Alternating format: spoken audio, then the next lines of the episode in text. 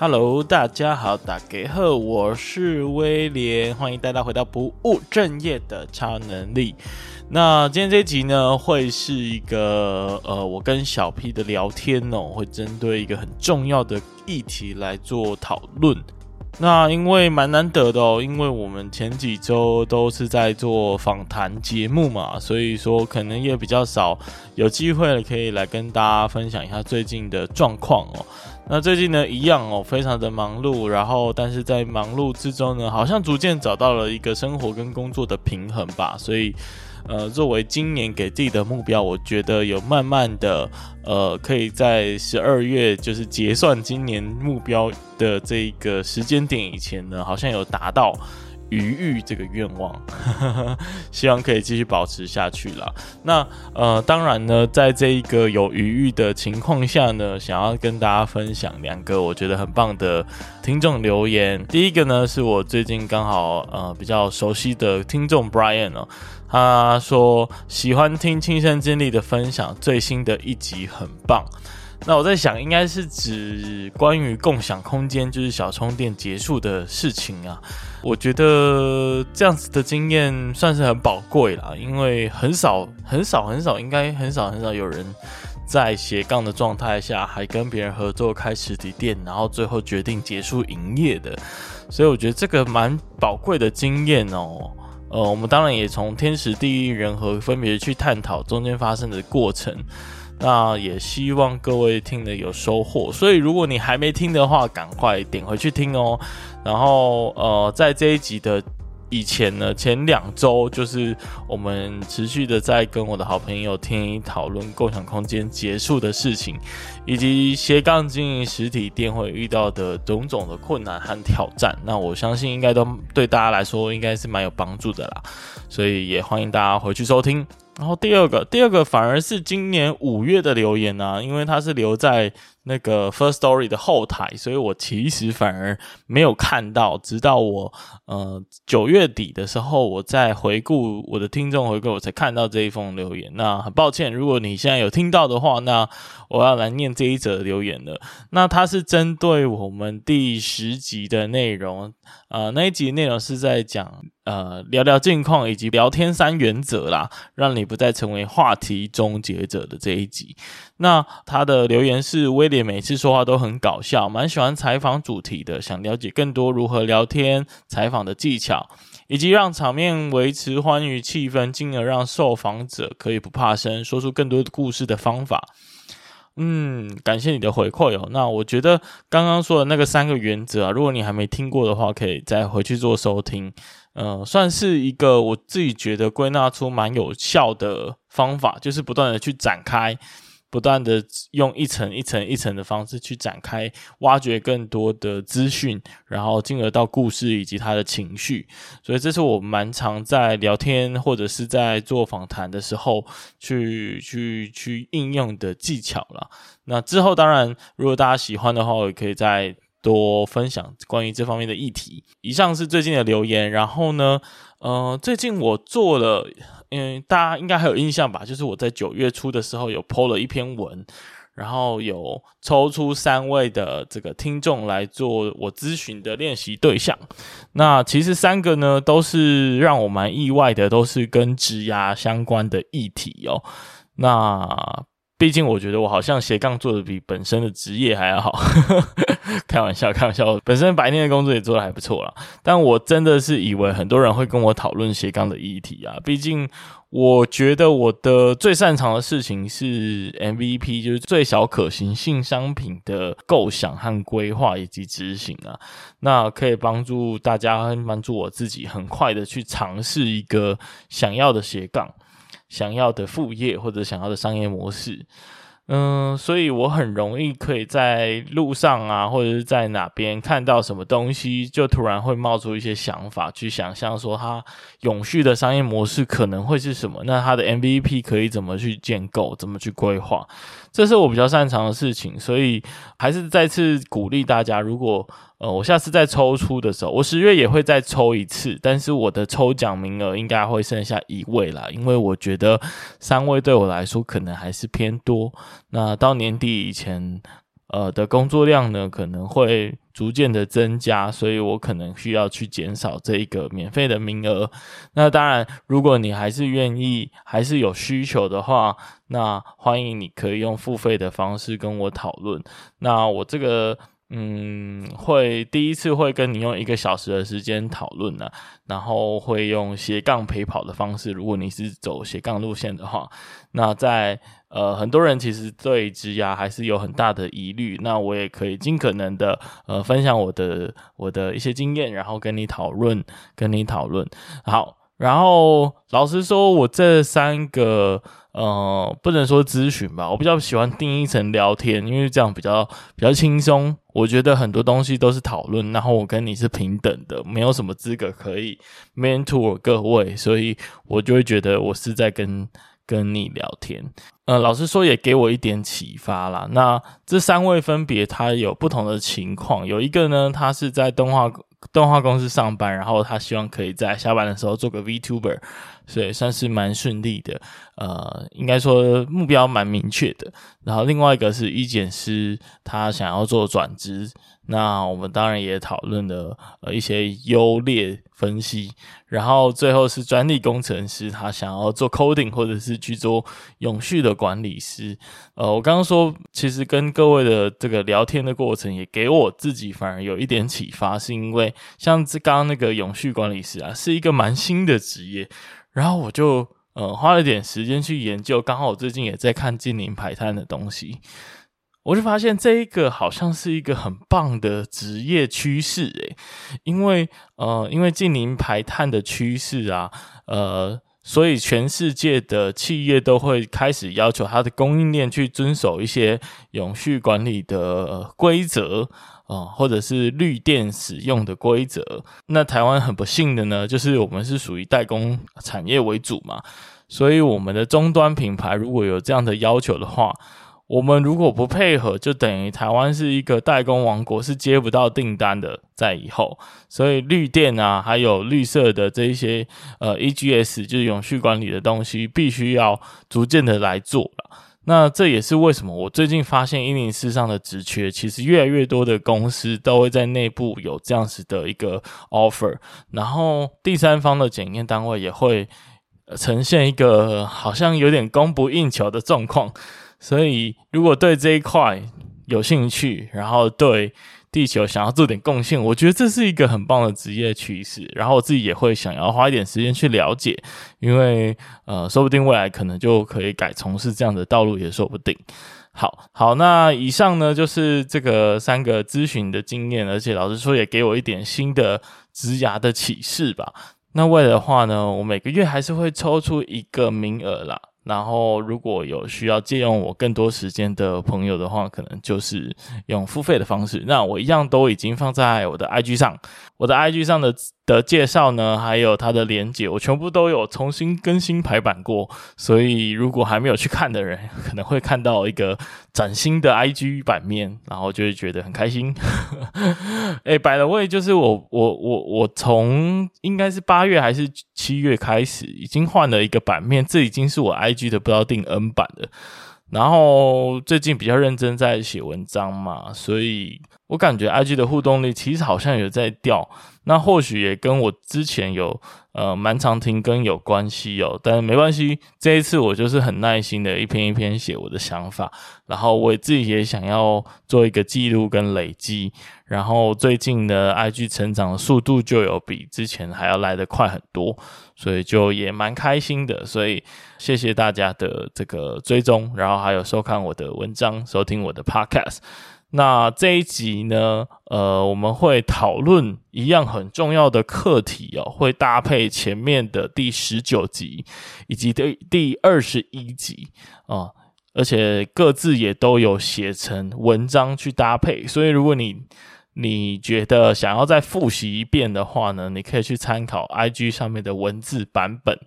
那这个脉络是怎样呢？就是我们要去决定一个斜杠之前呢，我们要先去厘清自己的人生目标。第二步呢，是去找出自己可以斜杠的领域。那第三步呢，就是要解决解决我们今天要讨论的问题啦，就是拖延症的问题。如何开始行动呢？我觉得这应该是很多数人都会抱持着一个人生的难题啊。那我自己呃的一个人生理念，如果有很长追踪我的人，可能已经听到很腻了。自己的座右铭就是：人生呃有两件很难的事情，开始做，还有一直做。啊，直到现在，我讲这句话已经三年多，我还是觉得它是历久不衰的困难，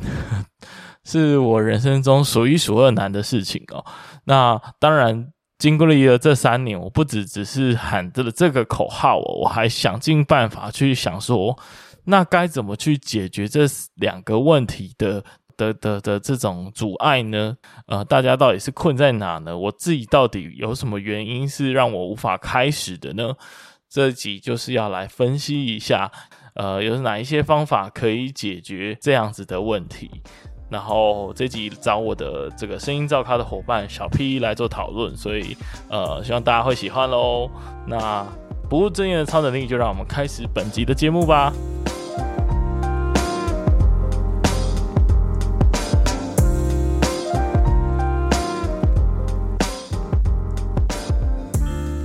好，欢迎大家回到不务正业的超能力，我是主持人威廉。那今天呢，我们还有一个特别的来宾是小 P。Hello，Hello，大家好，我是小 P。小 P 呢，呃，稍微介绍一下，他呃，大家应该都知道吧？他是声音造咖的共同创办人，AKA 蔬食料理的主持人小 P。那今天很巧，其实小 P 刚好在高雄，他平常是在台东，那为什么他今天在高雄呢？因为他呃，刚好有来。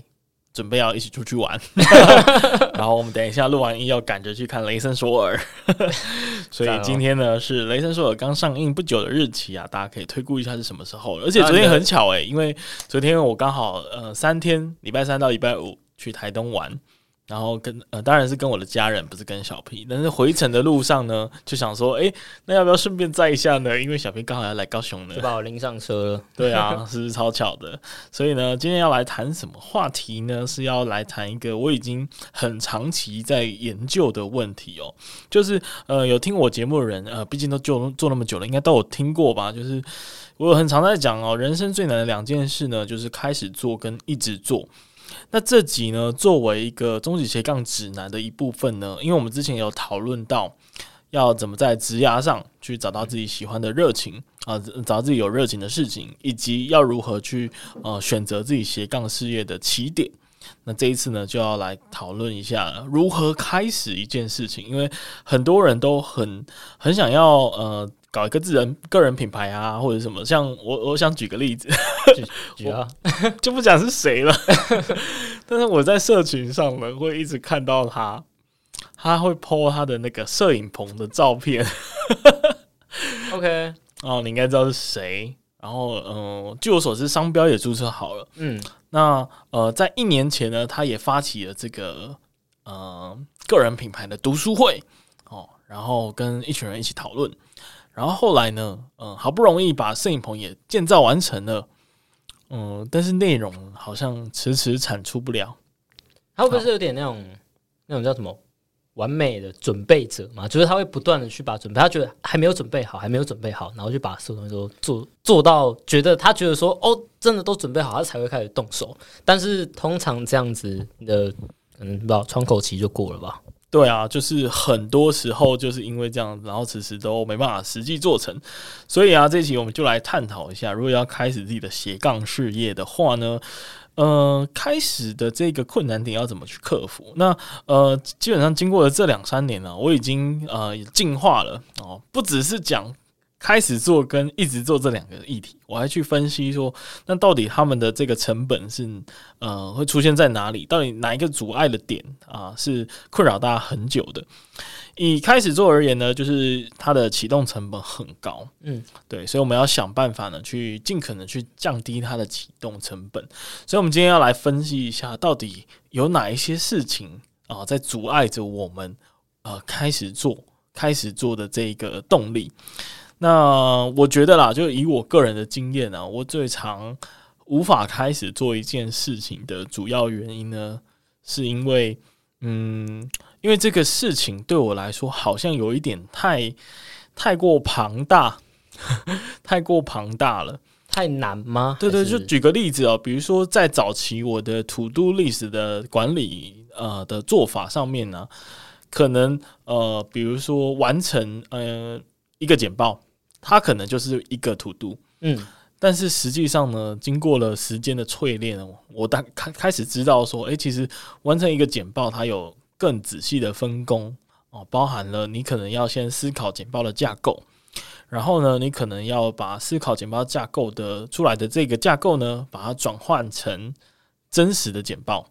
然后开始一页一页的去写它的内容，所以至少它就做简报这件事情就可以分成前置的思考动作，就画架构这件事情。以及后面的就是实际开始做简报这两个动作，所以但大部分人都没有办法去理解，或者是没有办法去呃，会不会也是因为太有自信的呢？但是太有自信，应该就不会觉得这样很难开始吧？嗯，对啊，所以嗯、呃，我觉得很难去很难去意识到这一点呢、欸。嗯、但是就是今年累月的时候，呃，我不知道大家有没有在做记录、喔，我们前一集也有。强调大家要做记录这件事情。那如果记录有成的话，你就会逐渐的发现自己总是有一些工作都是没完成的。然后我们从那个没完成的工作去分析它到底是什么原因。那我自己觉得，像做简报这件事情，我常常没完成，就是因为它其实可以拆得更细，而我因为他没有做这个动作，所以我会呃迟迟无法开始。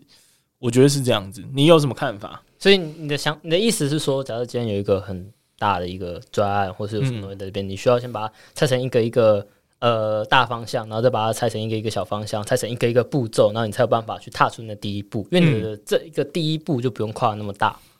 诶、嗯欸，对啊，呃，而且我我现在想想起来，就是其实在这一个过程当中，会有两个成本，很主要的成本。嗯嗯，第一个是能力不足的成本。呃，就是这件事情本身的难度，呃，可能很高。比如说，我是第一次做这个简报，嗯、要做一个关于，呃，我们讲半导体产业的简报，好了，哇，太难了吧？就是你可能，他这个，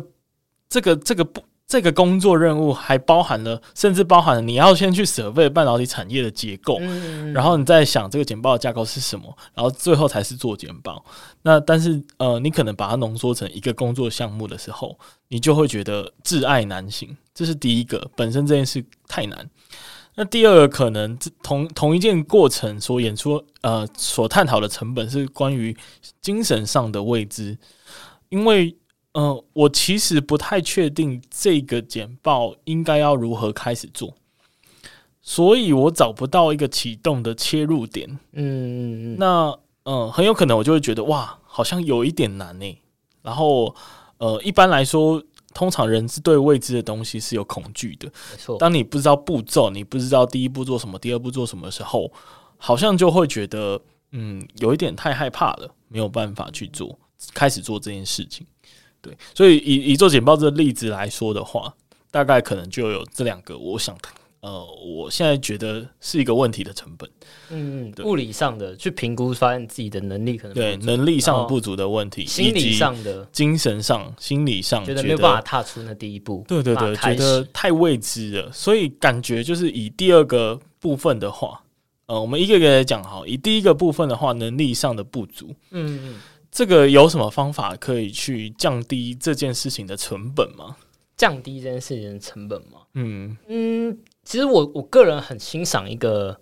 一种，那算一种人才嘛，或一种态度，就是呃，我之前有讲过，我不太确定在节目上有没有讲过，但有人才主要分成三种嘛，一种是专才，那他可能就是专心在他自己的领域，那他会在这个领域做得很深。那另外一个人是通才，通才的话，就是他看的东西很广，但他可能没有一个主要的领域。那全才就是，嗯、呃，你有一个自己的领域在中间，但是你会以这个领域为中心下去拓展。嗯，嗯，那我觉得像你刚刚讲的，不管是物理上、案件上，我觉得这都是很重要的。就是当你看到这东西的时候，你知不知道它需要哪一些的技能？它的技能是什么？嗯，如果你从来都没有碰过设计的话，你可能不知道你现在眼前这个东西你要用。Photoshop，你要用 Illustrator、嗯、之类，你要用什么工具来解决它？嗯、但如果你知道要用什么工具的话，那其实接下来步骤都比较简单。嗯、因为就算你不会做这个东西也没有关系，因为我们现在这个时代就是你在网络上，光是 YouTube 上面就一堆学习用的影片，查一下，对对对对对，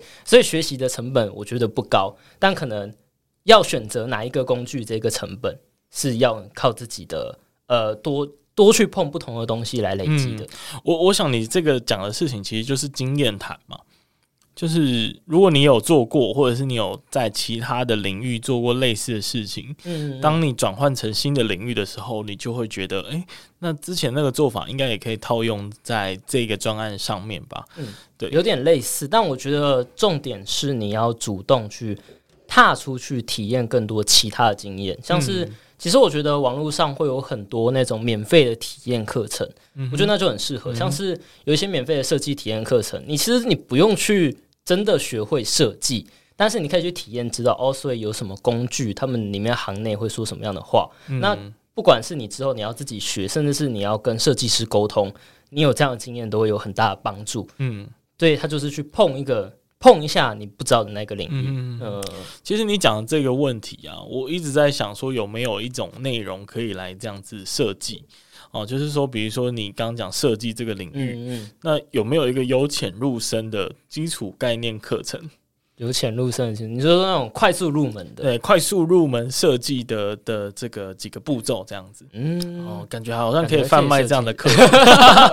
对啊，因为你总不可能说我今天要学设计，然后我就要去学 Photoshop 或学什么，但有时候我们只是想要知道它的美感。他想要知道它的基础的概念，快速捋一下。对对对，然后各个领域其实都应该有类似这样的问题，就我们不知道该如何去呃初步的认识这个领域，嗯、呃，因为没有这样子的现成的内容啊，或者或者是有，但是不知道该如何去找。那如果有一个地方可以汇聚成汇聚一堆这样的内容，好像都还不错，对不对？真的听起来还不错诶，就是主打的不是深入的课程，而是就是快速的让你可以读过很多的东西。嗯嗯，很不错诶，提供给大家作为一个创业的题目或斜杠事业的开始哈。好，那我们回到就是第一个困难啊、呃，能力上的困难。其实你刚刚讲也很好，但我觉得就是呃，一方面自己的能力到底有没有办法去做一个精进，然后去拉到跟这件事情本身的难度一致的时候。再来去做这件事情，可能会更得心应手一点。所以你可能要先知道说自己是嗯，可能能力不足，然后要想办法去某个地方补强或者是加强。那一方面呢，我们很常讲 MVP 也是一个做法，就是因为这个事情如果真的太大太复杂，那我们用这个最小可行性的产品呢，想办法去去切割它，让它这件事情没有那么难。我们举个例子吧。因为我们最喜欢玩这种 MVP 呃实验小游戏，就我之前在某一场演讲也有跟大家做这个互动，就是问他呃你现在有没有想做的事情，然后呢我们来试着帮这个事情设计一个 MVP。好，那小 P 来，你现在最近有没有想做的事情？然后呢这样突然问的啦，太突然了。我想想看，我现在最近想要做什么事情？好，好，呃，我最近想要做的一个专案就是用。用用一些，但这就比较 detail 一点，就是用一些过去的一些购物的资讯，嗯，然后来去预测未来的购物资讯。哦，因为最近是在做这样子的专案。对，那我自己的话。呃，其实我我我不知道是不是被你洗脑了，反正我就会很注重那一个 MVP 这个事情。像我做到这件事的第一件事情，我就会先去找我有什么样手边可以用的工具可以用，嗯，然后我要先做出一个简单的小 demo，确认这东西可行，嗯，然后接着我才会再去想它可以怎么精进，怎么把它做好，或者是它有什么额外补充的东西可以用。哦，很棒耶！好棒，真是被你洗脑了，天啊，简直就是那个什么某个宗教的门派的感觉。对啊，MVP 派，对我，因为我真的是很喜欢这个概念，所以我在日常生活当中呢，也会不断的去练习这样子的做法。嗯，像那时候我记得就是那个演讲当中有一个是开咖啡厅的，那基本上我就会建议他说：“诶，你这个咖啡厅要开之前，其实还有几个。”可以尝试的方式，比如说你去假日市集摆摊，那你可能只要付一两千块，然后把你的工具带过去，就可以知道说你的咖啡到底大家喜欢不喜欢。那或者是你可以用电商的方式哦，你先丢一个呃试验性的产商品，然后让大家去购买。然后，呃，你不一定要出货，你甚至可以用存货领，但是你可以透过数据去追踪，说大家对这个产品有没有兴趣等等。嗯嗯。然后，如果是咖啡厅的话，那你也可以试着去，嗯，去找一个现有的，呃，一个店家，然后你在那边，呃，问他说可不可以摆摊卖咖啡。啊，这些其实都是可以尝试的方式，但是呃都不会太难，其实都不会太难，你只要去问就可以做到，而且成本都很低，对，成本都超低的，都没紧啊，基本上你只要脸皮而已啊。欸、但我想问一个问题、欸，嗯，就是你刚刚不是讲到说能力不足，那那怎么知道自己能力不足？怎么知道自己能力不足哦？啊，就是听我们这一集的节目啊，就是有没有开开始知道自己意识到自己，哎、欸，有一件事情我想很久，然后都没有、嗯、都没有实际上开始去做，那你就一个一个分析嘛，是不是能力上的问题呢？那能力不足是不是要把它切得更细，还是说我应该去学某一项技能？那呃，或许是还有其他的成本。嗯，要想办法降低。嗯，对，那我们就来谈第二个，就是我们刚其实，在简报这个例子有提到，就是未知的这个精神上的成本、心理上的成本。我们用心理来来描述好了。这种未知的恐惧呢，也是常常困扰着大家很久啊。那呃，我觉得要解决这个问题啊，其实就想办法让未知变已知嘛。听起来像废话。让未知变已知有什么方法？我觉得经验是一种啊。如如果没有经验的一个应届毕业生来说，我是没有经验啊。这就是为什么我们这么强调不务正业的超能力这个核心精神呢？嗯，因为如果你是一个呃保持好奇心以及有不务正业的精神的家伙呢，你应该会想办法去认识到这样子的人，你应该会想办法，嗯，在你的周遭可能有足够多的人脉资源，让你去触及到有这样能力的人。哦，那我就很喜欢做这样的事情，你就直接去问他们。我直接去问啊，就是最最快的这种，呃呃，我喜欢透过问，然后来解决我自己不用努力的问题。但我觉得像你，像我们坐在这个 podcast 节目，其实也是啊。你有发现很多的节目集数呢？我在问的那个问题是我真心遇到的问题。嗯，那我透过这个节目的名义，解决了我自己生活上的困难。我觉得这也是一个你要懂得去善用的工具嘛，对不对？那如果你身边呃认识够多不同领域的朋友，那或许就可以想办法解决你所有的困难了。嗯，只要覆盖的够多，那就会接近无限。对对对对对，所以呃，但人脉只是其中一个资源啦，包含了金钱也是一个资源啊。如果你有在存钱，那你今天要取得一个嗯。经验就可以比较快了嘛，你可以直接去买嘛，或者是直接外包嘛，就是请人家来做哦，那这样你就可以呃直接用钱来解决这个经验不足的问题，或者是说呢，呃呃，像我以前创业的时候啊，我都觉得我很常需要用时间，然后慢慢的去研究一个。Idea 会不会成功？但是呢，其实用钱可以很快的 来达成这个目的。像我之前听说，就是以电商的角度啊，很多人会直接刷广告费啊，把它丢到广告的市场里面啊，然后用广告去洗不同的。所谓的 A/B test 就是去用不同的方案去测试。那我认为这就是金钱的力量啊！就是你快速知道市场对于你推出来的东西不同版本的比较跟跟那个数量上的差异，然后你就会知道说哦，这个比较好这样子。所以呢，嗯，我们可能有点扯远了，但回到这个开始做这个议题，其实你只要有足够多的资源啊、人脉、经验或者是金钱。那你就可以把未知变成已知哦，至少你像遇到我刚刚我们也回到简报的例子，你看到简报你就知道哦，这不是一个工作哦，它可能是两个工作。那如果你对这个领域不熟悉的话，你至少知道它可能是三个工作。那这三个工作分别是什么？然后你是不是有足够的能力？你是不是有足够多的资源？啊，去把这件事完成，至少你要能够理解这件事情。如果你完全猜不出来的话，那你就会觉得哇，这件事情到底要怎么开始呢？会有一点挚爱难行，会有一点难以前进。这是我的看法。我，我自己觉得的话，心理上我觉得更会遇到的一个问题是，呃，以我自己来当例子好了。作为一个 大学应届毕业生，我真的很常会听到周边的人，其实我知道他们是有能力把这件事情做好的，但是他们不敢去做这件事情。那我觉得刚刚的认识人是一个很好的方法，不只是因为你可以呃接触到身边很多不同能力的人，你甚至有机会可以把一些工作外包给他们。对，所以说更重要一点是你看到这一群人在做这件事情有成功，所以你知道这条路是可行的。嗯。就举刚刚那个简报的例子的时候，嗯，的确你在一开始在做简报的时候，你可能觉得很难之类的。但如果你看到你隔壁组的那一个，嗯，就是你可能平常觉得他还好的那个同学，然后就他竟然把它做出来了，就说，诶，我好像也可以，就可以做做做看。嗯、我觉得这个对对，我觉得作用有一点，而且我觉得你可以呃看到有一个在这个领域已经做的确定可以成功的人，会给你一些信心，因为你会有一个方向、一个指标，而不是有点像摸黑的在走路一样。嗯、这就让我想到学校是一个很好的场域耶。因为我们以前在学习任何的技能，比如说我大学的时候玩摄影的时候，嗯，那基本上如果你是一个完全没有任何呃社团或者是认识任何有在玩摄影的人，那你唯一能做的应该就是去买书，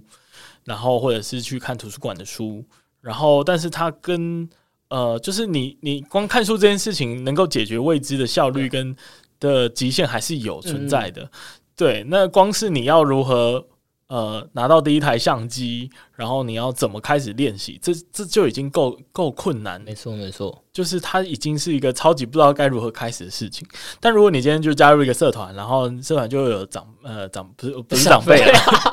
学长姐，然后学长姐，然后他就会跟你说：“哦，你可以先用社团的相机啊，或者是你可以先去买什么什么机型啊，或者是像我们呃，像我们的 Podcast 课程，我们就 声音照他的课程，我们就会教大家说：哎，你要从什么步骤开始啊？然后你一定依循着一定的步骤，然后去挑选。”呃，适合的设备，然后你就可以开始了，就很快嘛，就不会拖延嘛。所以呢，直接报名我们的课程也是可以加速你个人品牌的进行。你又扯远了。好，那反正就是这个，这个就是第一个是能力上，然后第二个是比较偏心理上的。嗯，那我觉得有一个蛮特别的点，就是不骗人存在怕失败这个恐惧的心理。诶，这但它跟前面两个成本好像又不太一样。它虽然也是精神心理上的，但是它又不是对于未知的这种恐惧，而是他对于如果做不好的话，可能会被看不起或或者被嘲笑的这种压力，社群的嗯、呃、这种同才压力等等的，嗯、对啊，或是一些那种损失偏误的那种感觉，很怕自己有失去某一些东西。对，嗯、那这个问题到底要如何的来克服？我觉得这个就跟刚刚那个心理上的那个关系很像。呃，我觉得如果是你怕被骂的话，你就不要讲出来嘛，因为一个匿名的身份嘛。这个我觉得这个是蛮好方式。以以我自己的节目来说的话，我自己就有一点点想这么做，但是我我就我觉得我自己没有掌控好，但没办法，那另外的事情。嗯，那另外的话，我觉得刚刚讲的那一个你多认识人，然后知道别人成功的这一个，我觉得就是一个很不错的方式，因为你可以知道，嗯。嗯以以我自己来当例子好了，呃，我一直到我是大概大二的时候才开始跳出自己的科系，然后碰一些其他的东西，嗯，基本上是那个时间点。嗯、那之所以会开始做这件事情，是因为当我呃在外面接触到其他的人、其他的职业的时候，发现其实这个世界上基本上以现在这个世界来说，你做任何事情，你都有办法做这件事情来赚钱。我觉得这个事情大家还是有八九成是对的啦，我自己是这么想的。嗯、所以在这个情况下的时候，就不用那，然后再加上你基本上你在网络上你可以学到任何事情，所以你就不用太担心说你可能会做不来，因为你有东西，你有地方可以学，哦、然后你也不用担心这不用赚钱，因为你基本上可以找到一个方法把它结合进来来赚钱。嗯、那这个时候这两个问题都解决了，剩下的就是你喜欢什么了，那这个问题就会被简化的。让你比较不会那么紧张，因为你现在你不是在找你未来要做什么，嗯、你是在找你喜欢什么东西。嗯哼哼哼，就把它转换一下，嗯，让它的这个本身事件没有所谓的成与败之分。对，让它的可行性的问题被、嗯。我其实想要认真来探讨一下失败这件事情，因为我是一个很鼓励失败的人。嗯、那为什么呢？因为嗯、呃，其实我对于失败的想象是这样子的，就是我认为啊，就是很多事情我们难以预料，所以呢，呃，那还不如就是努力的去透过一次的一次跟一次的失败呢，去累积，呃经验，然后让自己更迈向那个无法预期的成功。嗯啊，对对，因为过去可能很多事情它要成功会有一定的轨迹跟公式，但是当这个公式在现代被拔除掉之后呢，你透过失败来寻找会不会更快呢？我是有一个问号啦，但我自己是蛮相信这一点的，所以我会不断的利用就是最小可行性的产品，就是刚刚讲的 MVP 去尝试，然后以让自己不断的来接近成功，这样子。就是那句嘛，什么大胆的开始，果断的结束。哦，这又是另外一个议题了。这个我们会在未来的一直做那一个话题。对，okay, 好好好好，对，但这这个太复杂了。但我们回到这个怕失败这件事情，因为为什么会怕失败？因为失败本身是一个呃负面的东西，负面大家很讨厌的东西，所以我们怕失败也是有正常的。但是呢，呃，失败这件事情，其实如果你把它降低的话，有没有这个可能性啊？嗯，我觉得是有的、欸。比如说，又回到 MVP 的话。啊我们如果切成小小的专案，比如说我们刚刚说那开咖啡厅的，哦，如果你等到那个三百万投资进去，然后再失败，我感觉好像会引起大家的注意哦。但是你只是去礼拜天摆个摊，然后那一天的营业额是零。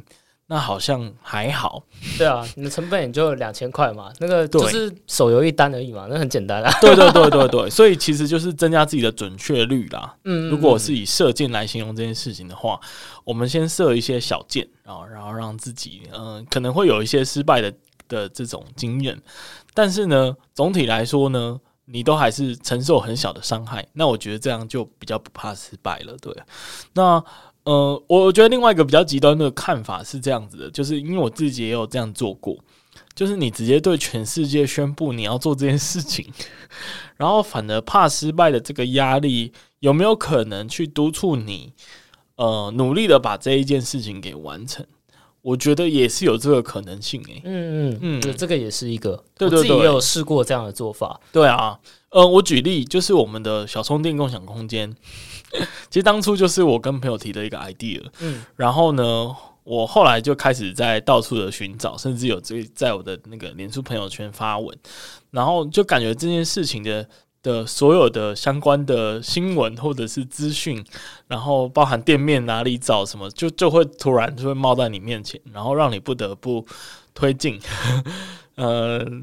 呃，讲的正面一点的话，它有加速你推进的这个效果啦。嗯，对啊，因为毕竟如果让更多人知道你想要做的事情，当他们是有心帮助你的话，他就会适当的提供这方面的资讯跟资源过去。对，了解。嗯，我还有想到另外一个是，嗯，也许可以不用，至少我自己啊，我自己过去在尝试事情的时候，我比较不会去。呃，这算心态上的转变，不过不然其实是讲精神上的嘛。嗯，就是不要去想这个事情的成功与否，而去去想你可能可以学到什么东西。嗯，而我觉得这个是最重要的，就是你做这件事情你可以学到什么。哦、那不管这件事情成功与否，你都可以学到这东西，它都是一个经验。哦、所以当你把目标 focus 对你的当帮你把目标 focus 在学习的东西的时候，你就不会再在乎成败。嗯嗯嗯嗯，等于说你在定义自己。呃，做这件事情的目的的目的跟成效的时候，呃，如果都用学到什么的话，那你所有的东西基本上都会是正面的。嗯，诶、欸，这个我常拿来骗小孩，但是我不知道这句话大家有没有吸引力。就是我会跟那些上课不专心的小朋友说。呃，基本上是大学生啊，我就会这样子说服他们。诶，如果你如果真的觉得这个老师讲的很烂，那你只要今天试试看呢，能能不能转换一下想法啊？比如说，如果是你的话，你会怎么来教呢？哈，或者是说，呃，他讲的这三个小时有没有一句很重要的话呢？或者是如果你想要当老师，好老师的话，能你要怎么样避免不成为台上的那个人呢？呃，如果用这种方式想，会不会比较觉得，呃，自己没有在浪费时间的感觉，嗯、对不对？好像因为你毕竟好像得待在这个教室嘛。那如果你一直处在那，哦，好不想哦，然后那种弄得很难看嘛。没错，对啊、身为一个刚退伍的，呃，从当兵退伍的人，这个想法真的非常的受用。不然你真的会觉得你好像有三个月，好像突然消失了。哦，所以你那时候是有不断的说服自己说，哦。我现在就是有体验到一些新的东西，我在学习，我在成长。对，我要，我要，我要努力找到一个我在这边可以做的一些事情，蛮正向的，蛮正向的，推荐给大家。好，那除此之外，还有没有什么嗯难以开始的原因呢？你觉得？我自己也要想到一个原因，就是呃，它比较接近机会成本的概念。嗯嗯，嗯呃，意思就是说，嗯，会不会其实我没有那么想做这件事情啊？因为做其他事情，它可能对我来说更有效益。哦，那像减肥就是，所以就是有点选择困，是选择困难吗？就是同时有太多事情想要做了，嗯，然后不知道你想要做哪一个，因为毕竟如果你做这个，你可能就得放弃其他的了。对啊，对啊，就是整体能力上，诶，这其实有点能力上的问题，但是他这个能力牵扯到是你呃时间跟你想做的事情的平衡，嗯，呃，所以他呃，我不知道是不是前几集有讲到，就是当你东西很多的时候，你就要做选择。当你需要选择的时候，你就会出现选择的困难。所以在这边呢，如果是你一次想要做太多的事情的话，你整体的时间或者是整体的能力，就是没有办法做那么多事情的。这时候你就要去想办法减少你想做的事情的量啊，就是机会成本的概念啊，就是要想办法去呃，也就是说，你现在可能，比如说你想要做 A 又做 B，嗯。然后你一直在想说，干我这个 B 的进度一直 delay，我一直拖延，我真的觉得很不好。为什么我一直没办法把 B 做出来？但有没有可能，其实是因为你的现在的能力跟你的时间就只能做 A 一件事情？嗯，所以你应该做的是把 A 放弃掉，或者是呃继续做 A，就是你可能要选出一个对你来说最好的选项。这样，我只有想到一个很。不知道会不会有点太直男理性了？就是呃，这这个做法应该直男理性的部分，对啊，应该蛮多人知道。该不会是女性的的女友追女友的部分？不不不是，哦、不是，而是提建议的意思。就是因为呃，我想到的方法就是，如果是我的话啦，可能会把这几件事情全部都先条列出来，然后我要接着去判断每件事情会做到的话。呃，优劣嘛，那以我来说的话，我的优就会是我会学到什么东西，这是我最 care 的。刚刚讲到劣的话，可能就是它的成本是什么。然后成本也会影响到它启动的成本，哪一个比较低呢？那我可能会去评估说，我觉得这东西两个东西，假如都会学到差不多东西，那一定都是就选那一个启动成本比较低的嘛，先做看看嘛。对对对，嗯嗯嗯，用类似这样的方式来帮助自己理清自己的脑袋，知道哪一件事情是自己想做的。倒是这个所谓做选择这件事情，我我其实，在上一集有稍微提到，就是我我都会用那个表格的方式去分析，然后你可能会有可行性，你可能会有获利性，你可能会有呃你自己其他想要做的这种动机更强烈的原因哦，去综合比较你每一件想做的事情。对，其实有一个很科学的的做法，诶，嗯，我曾经有这样子算过。就是呢，我把我的 To Do 啊，两个礼拜应该要做的事情全部打开，嗯，然后我很科学的呢，把它的时间啊、呃，应该要花费的时间列出来，然后再很科学的呢，去把我这两周呃能做这件事情的时间盘点出来，然后这样子一比呢，就发现时间根本不够，就是哦、嗯，好啦，反正。嗯，就给大家一个失败的经验，给大家分享。就是其实你只要认真去盘点你想做的事情，跟你能做这件事情的时间拿出来一比较，很大的部分，我敢保证啊，应该百分之九十的人都是不够的。所以，嗯，适时的放弃一些东西还蛮重要的。嗯嗯，但这个这个牵扯到太多的问题了，包含。呃，其实一直做那边，你要怎么去放弃一个你已经做很久的事情？我觉得这也是呃蛮复杂的议题嗯、然后呃，我想我们可以下一集再讨论。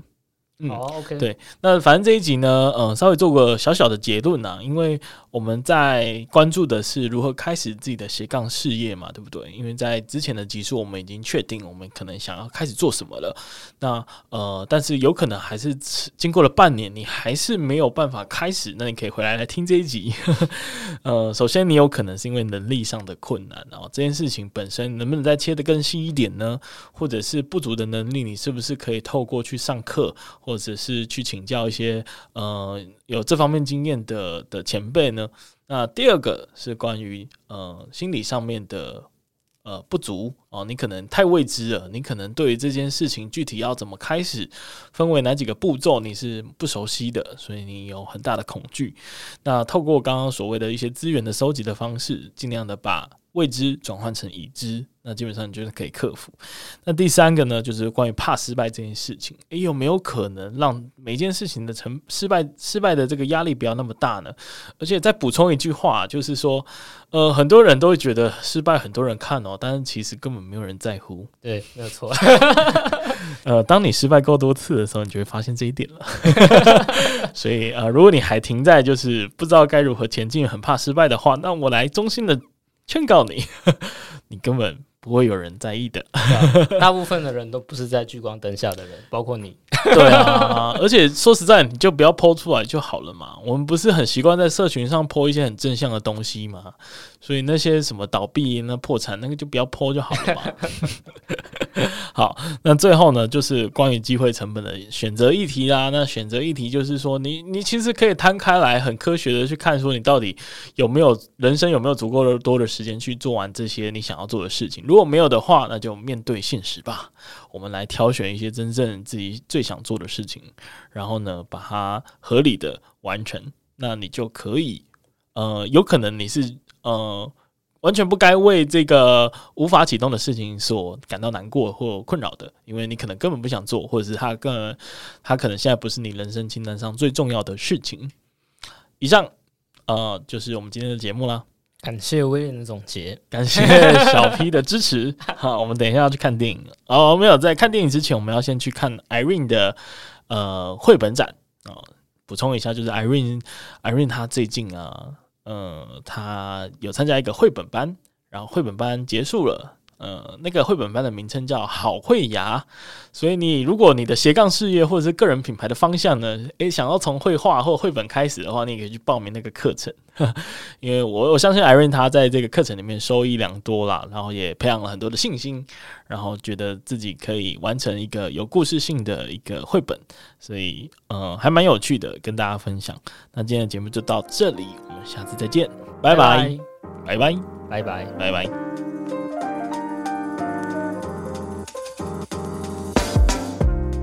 感谢你听完这集的节目，那同时呢，也要跟你说一声恭喜，因为不管是刚刚的故事和经验，或者是我们在节目中所分享的方法和原则，相信你一定能够有所收获。所以欢迎你呢，将你的收获用 IG 的现实动态或者是私讯的方式分享给我知道。如果你是第一次听到这个节目，那我们的频道呢，主要会跟各位分享各行各业的职场故事，或者是各种斜杠经营的经验和方法。如果你也喜欢这个节目的话，因为 Podcast 这个媒体的特性啊，其实是很难传播出去的，所以我唯一的依靠呢，就是靠你的口碑，然后帮我多多的推广和宣传。那更多人听呢，我就有更多的影响力，可以去邀请很多厉害的人继续来上我的节目。那最后最后，记得到各大 Podcast 平台订阅我的节目。那平时呢，我也会不时的在 IG 上更新斜杠经营的这些相关的内容跟生活。那如果有任何的想法和建议，也都可以在 IG 上找我聊聊。那我们就下次再见了，拜拜。